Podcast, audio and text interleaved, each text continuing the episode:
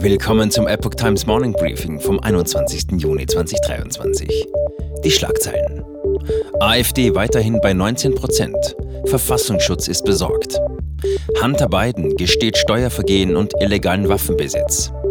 Faeser will Allianz gegen Clankriminalität. Fokusthema.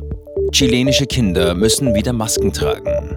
Und Inspiration am Morgen Urlaub in Kroatien.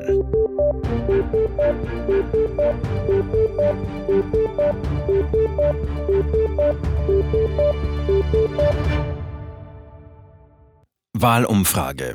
Die AfD bleibt bei der jüngsten Forsa-Umfrage mit 19 Prozent zweitstärkste Partei vor der SPD und den Grünen. Der Chef des Verfassungsschutzes, Thomas Haldenwang, hält es für eine gesamtgesellschaftliche Aufgabe, sich gegen die wachsende Zustimmung für die AfD zu stellen. Obwohl der Verfassungsschutz nicht dafür zuständig sei, Umfragewerte der Partei zu senken, könne man die Bevölkerung und die Politiker wachrütteln, sagte Haldenwang am Dienstagabend im ZDF-Heute-Journal. Das Bundesamt für Verfassungsschutz hatte die AfD im März 2021 als Verdachtsfall für Rechtsextremismus eingestuft. Wir sehen in der AfD tatsächlich starke Strömungen, die verfassungsfeindlich agieren, sagte Haldenwang.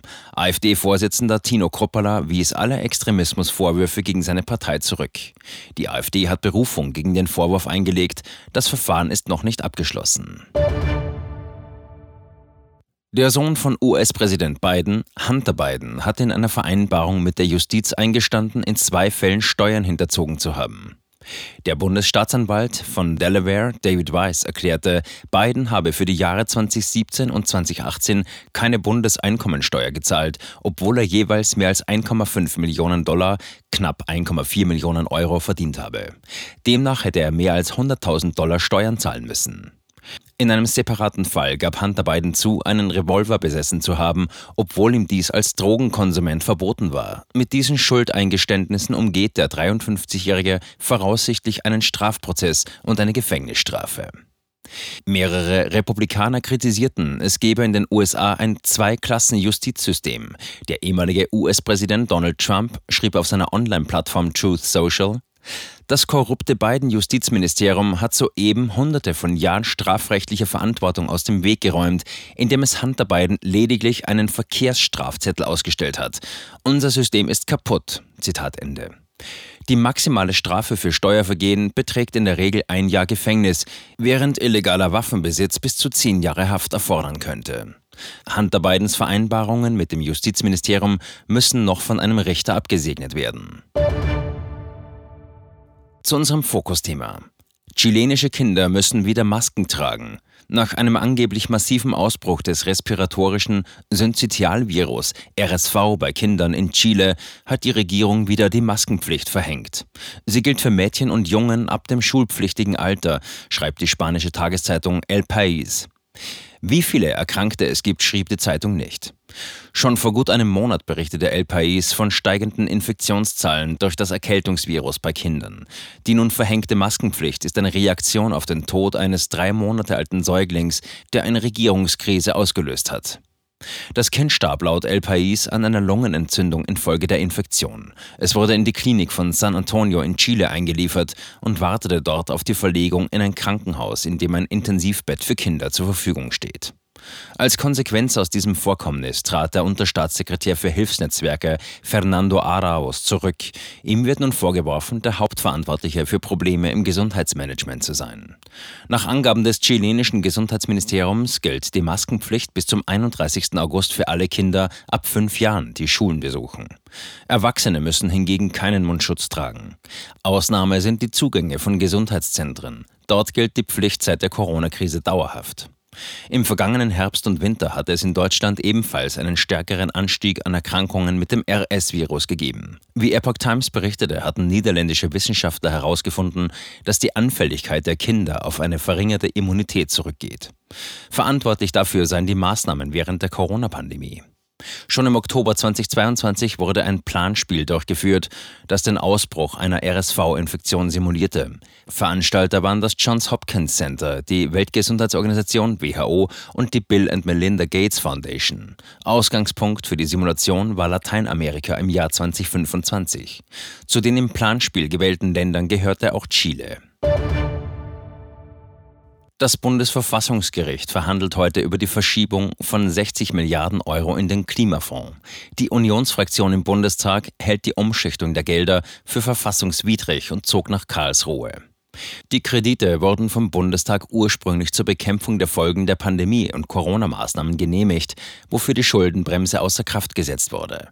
Der Bundestag entschied mit den Stimmen der Ampelkoalition, das Geld stattdessen für Klimamaßnahmen einzusetzen. Nach der Ablehnung eines Eilantrags der Unionsfraktion im Dezember befasst sich das Gericht nun mit der grundsätzlichen Frage der Umschichtung. Das Bundeskabinett berät heute über grundlegende Änderungen am Klimaschutzgesetz. Vorgesehen ist, von den bisher verpflichtenden jährlichen Sektorzielen für einzelne Wirtschaftsbereiche abzurücken. Statt einer jährlichen und rückwirkenden Überprüfung in verschiedenen Sektoren wie Verkehr, Industrie und Landwirtschaft sollen sektorübergreifende Prognosen für das Gesamterreichen der Klimaziele in den Fokus rücken. Bisher waren die zuständigen Ressorts verpflichtet, Sofortprogramme zur Verbesserung vorzulegen, falls die Ziele in einem Jahr verfehlt wurden werden. In Zukunft wird die Bundesregierung als Ganzes darüber entscheiden, in welchem Sektor und mit welchen Maßnahmen die zulässige CO2-Gesamtmenge bis 2030 erreicht werden muss. Umweltorganisationen kritisieren den Plan, da die gesetzlichen Vorgaben damit nicht mehr rechtsverbindlich wären. Im Zusammenhang mit der Gesetzesänderung ist auch ein neues Klimaprogramm geplant. Darüber hinaus wird im Kabinett über die Zulassung von reinen E-Fuels für die Betankung von Autos beraten. Bundesinnenministerin Nancy Faeser, SPD, hat angekündigt, eine Allianz gegen Clankriminalität zu bilden, um effektiver gegen Straftaten vorzugehen. In einem Interview mit der Bild-Zeitung betonte Faeser, dass eine Zusammenarbeit zwischen Bund und Ländern von großer Bedeutung sei und die Kräfte der Ermittlungsbehörden gebündelt werden sollten. Faeser sagte, es sei wichtig, den kriminellen Clans entschieden entgegenzutreten. Der Staat müsse Stärke zeigen und keinen Rückzieher machen. Im Landtag in Düsseldorf ist heute eine Sondersitzung des Innenausschusses geplant, bei der die jüngsten Massenschlägereien zwischen Syrern und Libanesen im Ruhrgebiet diskutiert werden sollen. Die Dortmunder Oberstaatsanwaltschaft gab bekannt, dass bei der Auseinandersetzung in Castrop-Rauxel zwischen Syrern und Libanesen keine Hinweise auf einen Clan-Hintergrund gefunden wurden. Der Auslöser für den Vorfall sei ein Streit zwischen zwei Elfjährigen gewesen. Am nächsten Tag kam es zu einer weiteren Massenschlägerei in Essen zwischen den gleichen Gruppen. Kroatien steht bei den deutschen Urlaubern hoch im Kurs. Das beliebte Urlaubsziel an der Adria erlebt einen Tourismusboom, seitdem das Land dem Schengen-Raum beigetreten ist und den Euro eingeführt hat. Trotz einer Inflation von rund 15 Prozent sind die Preise für Reisende immer noch erschwinglich. Im Mai kostete zum Beispiel ein halbes Kilo Bauernbrot 1,30 Euro und eine Kugel Eis am Strand 2 Euro. Für eine gute Unterkunft zahlen Paare etwa 80 bis 100 Euro pro Tag. Und mit etwas Glück ist sogar ein All-Inclusive-Service für den Preis inbegriffen. Für Autofahrer gibt es einige Besonderheiten zu beachten. Auf Autobahnen beträgt die Höchstgeschwindigkeit 120 km pro Stunde, für junge Autofahrer unter 24 Jahren sowie für Personen, deren Führerschein weniger als zwei Jahre alt ist. Alle anderen können mit 130 km pro Stunde fahren. Zusätzlich fallen auf kroatischen Autobahnen Mautgebühren an.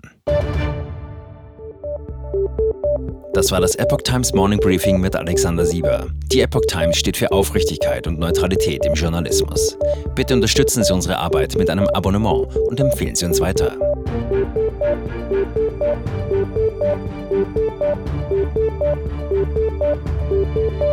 Musik